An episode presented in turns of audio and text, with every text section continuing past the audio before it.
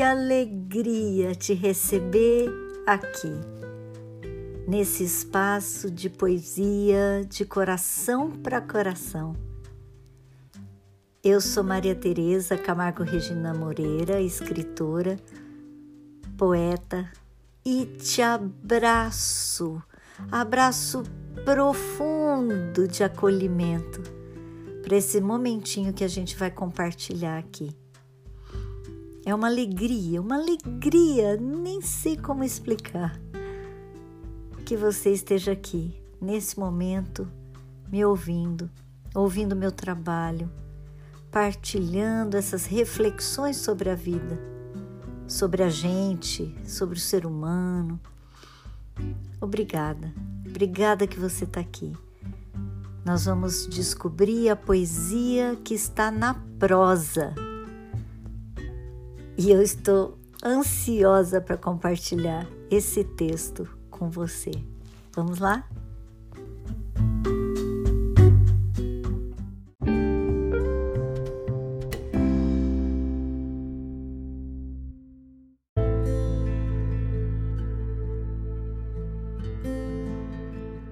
Hoje a gente está começando uma nova temporada, a sétima temporada desse podcast. É uma alegria que eu nem me aguento.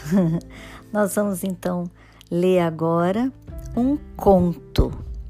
Depois eu vou falar sobre o conto, como tem sido feito é, nas outras temporadas anteriores. Eu vou ler o conto e depois eu conto a história desse conto tá bem? Vamos lá, o conto se chama A Caixa Preciosa. A filha olhava atenta para a caixa. Sentadinha na mesa de jantar, seu coraçãozinho batia forte. Sabia que era algo especial o que a mãe estava para lhe dizer. Eram raras as vezes que ela baixava da estante da sala aquela trabalhada caixa de madeira tão linda. A filha adorava ver a paisagem da figura que cobria a tampa daquela caixa, pois aquele caminho de terra em meio a tantas árvores significava exatamente a sensação que ela sentia quando podia abrir e explorar aquela floresta tão cheia de riquezas. Mas isso ela só foi entender bem mais tarde. Naquele momento, do alto de seus sete anos, ela apenas intuía algo, não racionalizava ainda. Mas realmente adorava olhar aquela paisagem, aquele caminho e já ficava antevendo o que viria, sentindo até o cheiro tão peculiar que a caixa exalava. Assistia a mãe solenemente com seu jeitinho carinhoso sentar-se ao seu lado. Seu perfume como um abraço aconchegante. Prendeu a respiração, tentando adivinhar o que aquilo tudo significava. Antes de abrir a caixa, a mãe olhou para seus grandes olhos castanhos verdeados e, sorrindo, disse: Querida, hoje quero te mostrar algo muito especial. Está preparada? Ela balançou veementemente a cabeça e o tronco, enquanto balançava nervosamente também as perninhas. Então preste muita atenção. Ela empertigou-se na cadeira, estatelou os olhos e os ouvidos. Você sabe que esta é a caixa de fotos antigos, antigas da família, não sabe? Hoje vou te mostrar umas fotos mais preciosas. Claro que todas as fotos desta caixa são especiais, mas hoje Vou te mostrar algumas de quando eu tinha exatamente a sua idade. A mãe foi tirando as fotos daquela caixa transbordante de fotografias de todos os tamanhos. As que foi selecionando eram fotos em branco e preto, e a filha esticava os olhinhos para ver se já conseguia espiar um pouco. Percebeu que eram de pessoas, mas também parecia que eram de um prédio com jardim. Querida, estas fotos meu pai tirou quando eu tinha exatamente sete anos, como você. São fotos de um dia muito especial, inesquecível. A história seguiu e ela não perdia nenhuma só palavra. Havia uma antiga tradição na família. Quando um filho completava sete anos, o pai o fazia sentar, explicava bem a importância do que iam ver e preparava-o cuidadosamente para visitar o famoso Museu Nacional. Dizia que cada objeto ali guardado tinha um valor tremendo, pois contava cada um a seu modo um pouco da história de nosso país, que é a nossa própria história. E seguia evidenciando o quanto é necessário conhecê-la e respeitá-la para poder construir com valor e retidão os passos do futuro. E então, com solenidade, anunciava que era chegada a hora do filho começar a aprender e a amar a nossa história e assim preparar-se para contribuir com a nossa nação. Esta era a razão da visita ao principal museu do país, a mais antiga instituição científica brasileira o museu, que figurava como um dos maiores de história natural e de antropologia das Américas. A menina não entendia tudo, mas estava maravilhada, como se escutasse um segredo que lhe estava sendo revelado. Esta tradição passava de pai para filho seguidamente, e até há pouco tempo somente os filhos homens eram levados pelos pais nunca as mulheres da família. Eu fui a primeira filha, quero dizer, a primeira mulher da família que foi levada ao museu. E agora sou eu quem levará você no próximo domingo. Neste momento, a filha não se conformou e interrompeu. Mas por que, mãe? Por que só os meninos? Que coisa mais esquisita! A mãe deu uma risada doce e satisfeita. É porque houve um tempo em que se pensava que as mulheres não precisavam saber destas coisas. Eram outros tempos, filha, em que se achava que as mulheres precisavam mesmo é saber tudo sobre cuidar dos filhos e da casa. Mas esta é outra história, muito importante também, e que a gente vai conversar ainda bastante. Agora, Veja bem estas fotos. Não são muitas, porque naquele tempo não existia celular e as máquinas fotográficas eram muito diferentes. Mas veja minha carinha, que dia importante foi para mim. E eu te digo uma coisa: ali foi plantada uma semente que virou esse amor tão grande que a gente tem aqui em casa pela nossa história. Foi a partir daquele dia que eu escolhi ser professora e escritora para poder ajudar, ajudar a seguir construindo o nosso Brasil. E tocando com suavidade o rosto da filha, olhando diretamente nos seus olhos, completou: Este também será um dia muito importante para você, filha querida Teremos um dia delicioso juntas e vou te mostrar um monte de coisas lindas e te contar muitas histórias.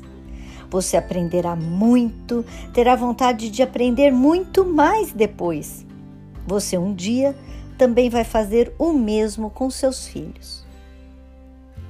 Ela seguiu não entendendo bem, mas sentiu uma alegria danada encher seu coraçãozinho agarrou o pescoço da mãe e a abraçou muito forte, entusiasmada que estava.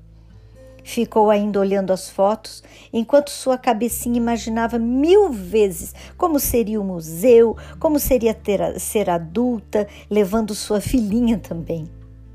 Assim, ela passou a semana toda na maior expectativa voltava muito a esse assunto nas refeições, no carro, enquanto iam ou voltavam da escola, com os avós que a visitavam todo fim de tarde. Seria um grande dia. Na sexta-feira, que antecedia a esperada visita, a mãe chegou em casa com um ar preocupado. O que aconteceu, mãe? A mãe se abaixou para ficar bem na altura da filha. A mamãe terá que viajar amanhã cedo, filha. Não tenho como mudar essa viagem.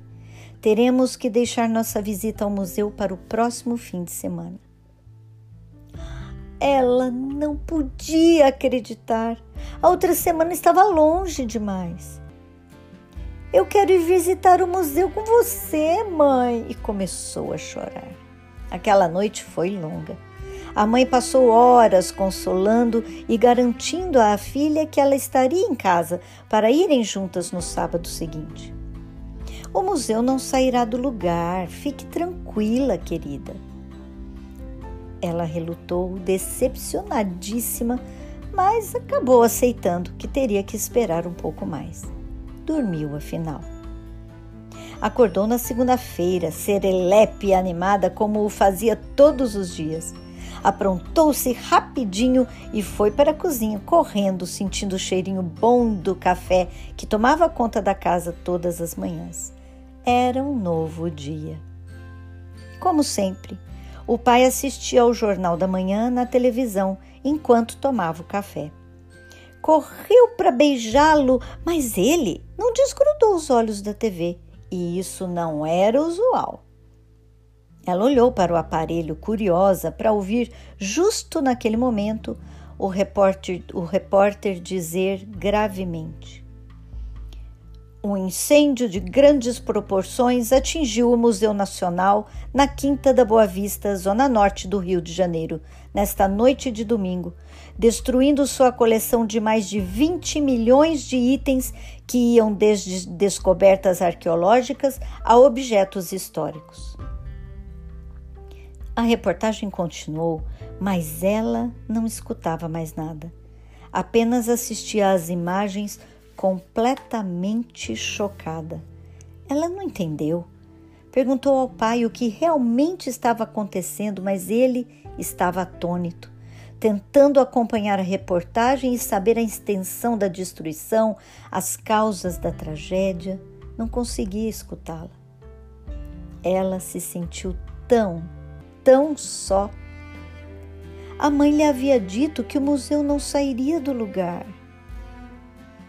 Ela se sentou no colo do pai, aconchegou-se bem aninhadinha e juntos choraram. Choraram a perda do museu, cada um a seu modo. O pai chorava a perda irreparável de parte da história do país. Chorava a política displicente dos órgãos públicos, a corrupção que mina os fundamentos da nação a provável impunidade dos verdadeiros culpados. Ela chorava a expectativa frustrada de um dia maravilhoso, a perda das fotos que tiraria com sua mãe e que mostraria para seus filhos, e que ficariam todas guardadas na linda caixa de madeira trabalhada com, com a tampa da paisagem que ela gostava tanto. E foi naquela manhã em meio às lágrimas e à decepção, que a filha tomou a solene decisão de cuidar para que nunca acontecesse nada que pudesse estragar as lembranças da história da sua família. Tornou-se assim, aos sete anos, a zeladora da caixa preciosa, como ela passou a chamar a caixa de fotografias da família.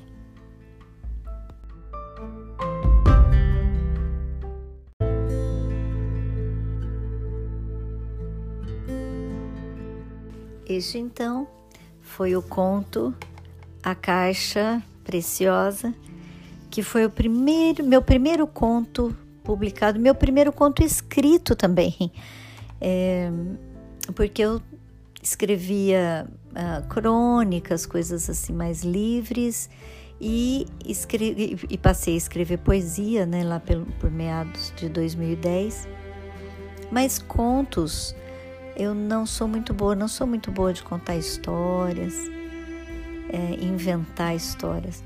Mas esse foi o trabalho final de um curso que eu fiz com a, a, a equipe da Carreira Literária, uma equipe do Rio de Janeiro. Elas têm também a editora Oito e Meio, um curso excelente, por sinal. E o trabalho final foi escrever esse conto e foi publicada então uma coletânea dos contos das pessoas que fizeram o curso. Algumas, na verdade, acho que nem todas entraram. E você pode encontrar, inclusive, se você quiser buscar, busque é, a editora 8 e meio e tem esse livro lá para vender. Tem contos interessantíssimos, contos muito bons, escrito por escritores todos que estavam também começando a carreira, como eu. É, naque, é, foi, foi um trabalho muito interessante.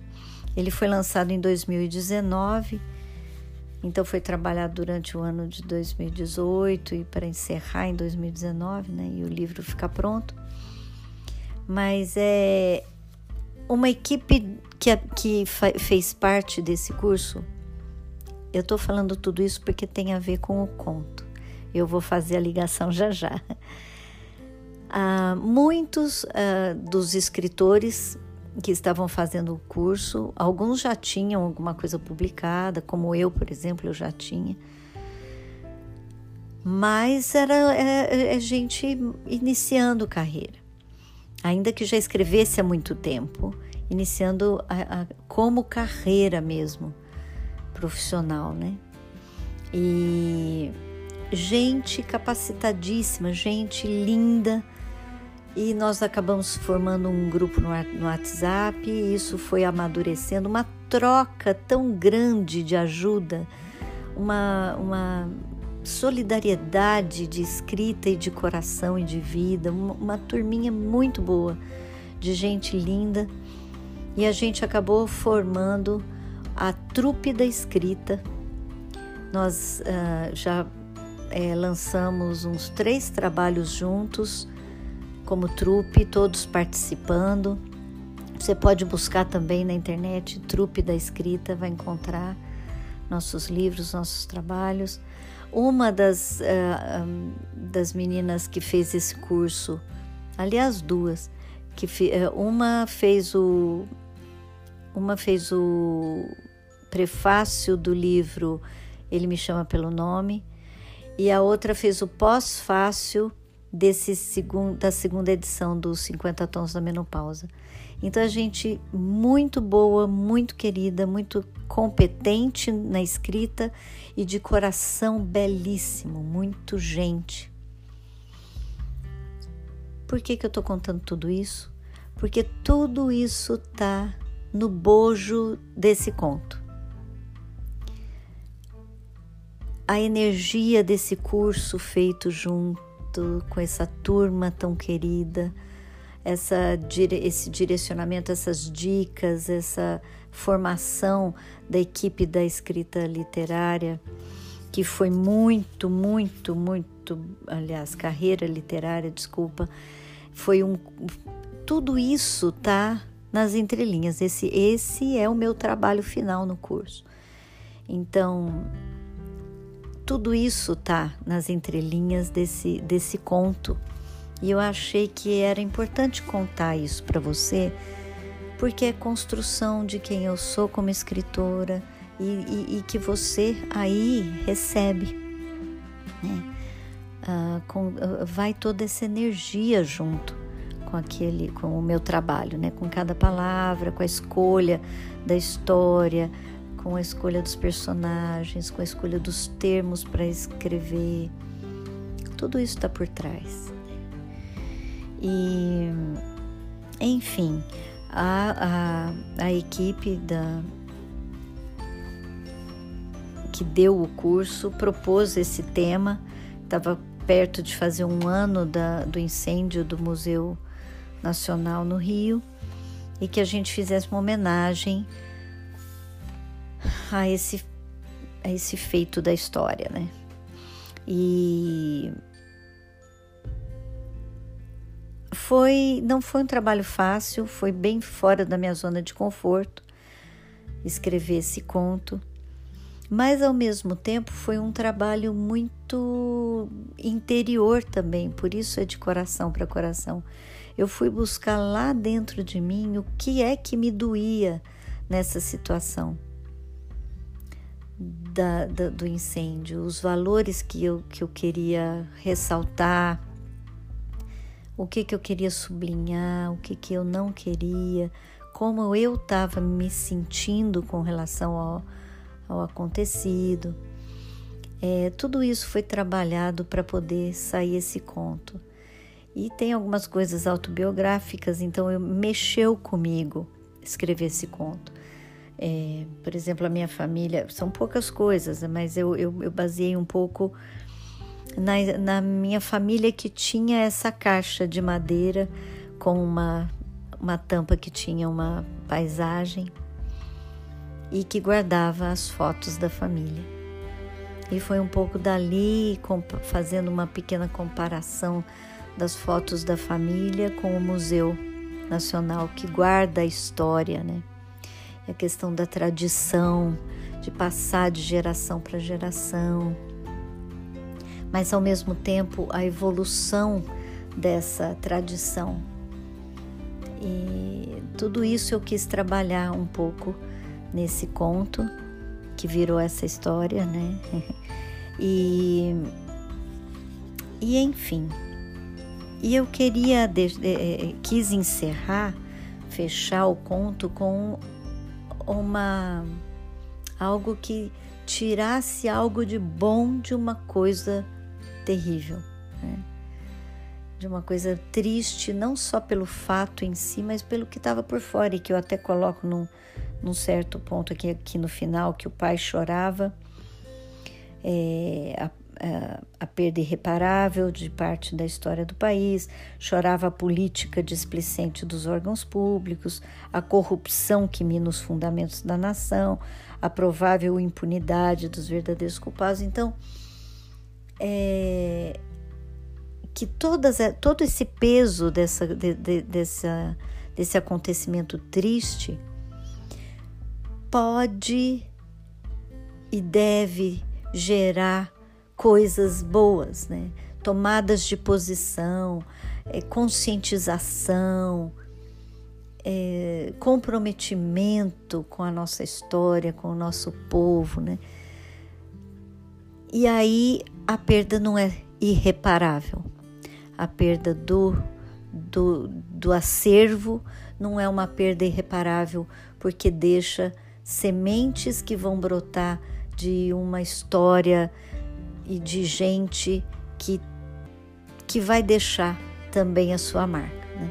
Era mais ou menos essa ideia que eu tinha é, no desenvolvimento da, do conto e que eu compartilho aqui com você desejando que a gente também possa fazer essa análise, você aí, eu aqui, de outros incêndios, talvez na, na história pessoal, na história da família, depois desse tempo de pandemia que foi tão eh, pesado para todo mundo, né? Que a gente possa fazer também essa, essa análise e tirar coisas boas para que, que sempre valha a pena, que nenhuma nenhum desastre desses fique infrutífero, que sempre nasça algo de bom e que provoque o melhor de nós. Né? Queria deixar essa reflexão aí com você e já aí encerrando o nosso primeiro episódio, uma alegria muito diferente para mim, uh, esse formato de, de ler o, o, conto e contar a história dele. Gostaria muito de ir, de ir sentindo como está chegando em você aí, tá bom?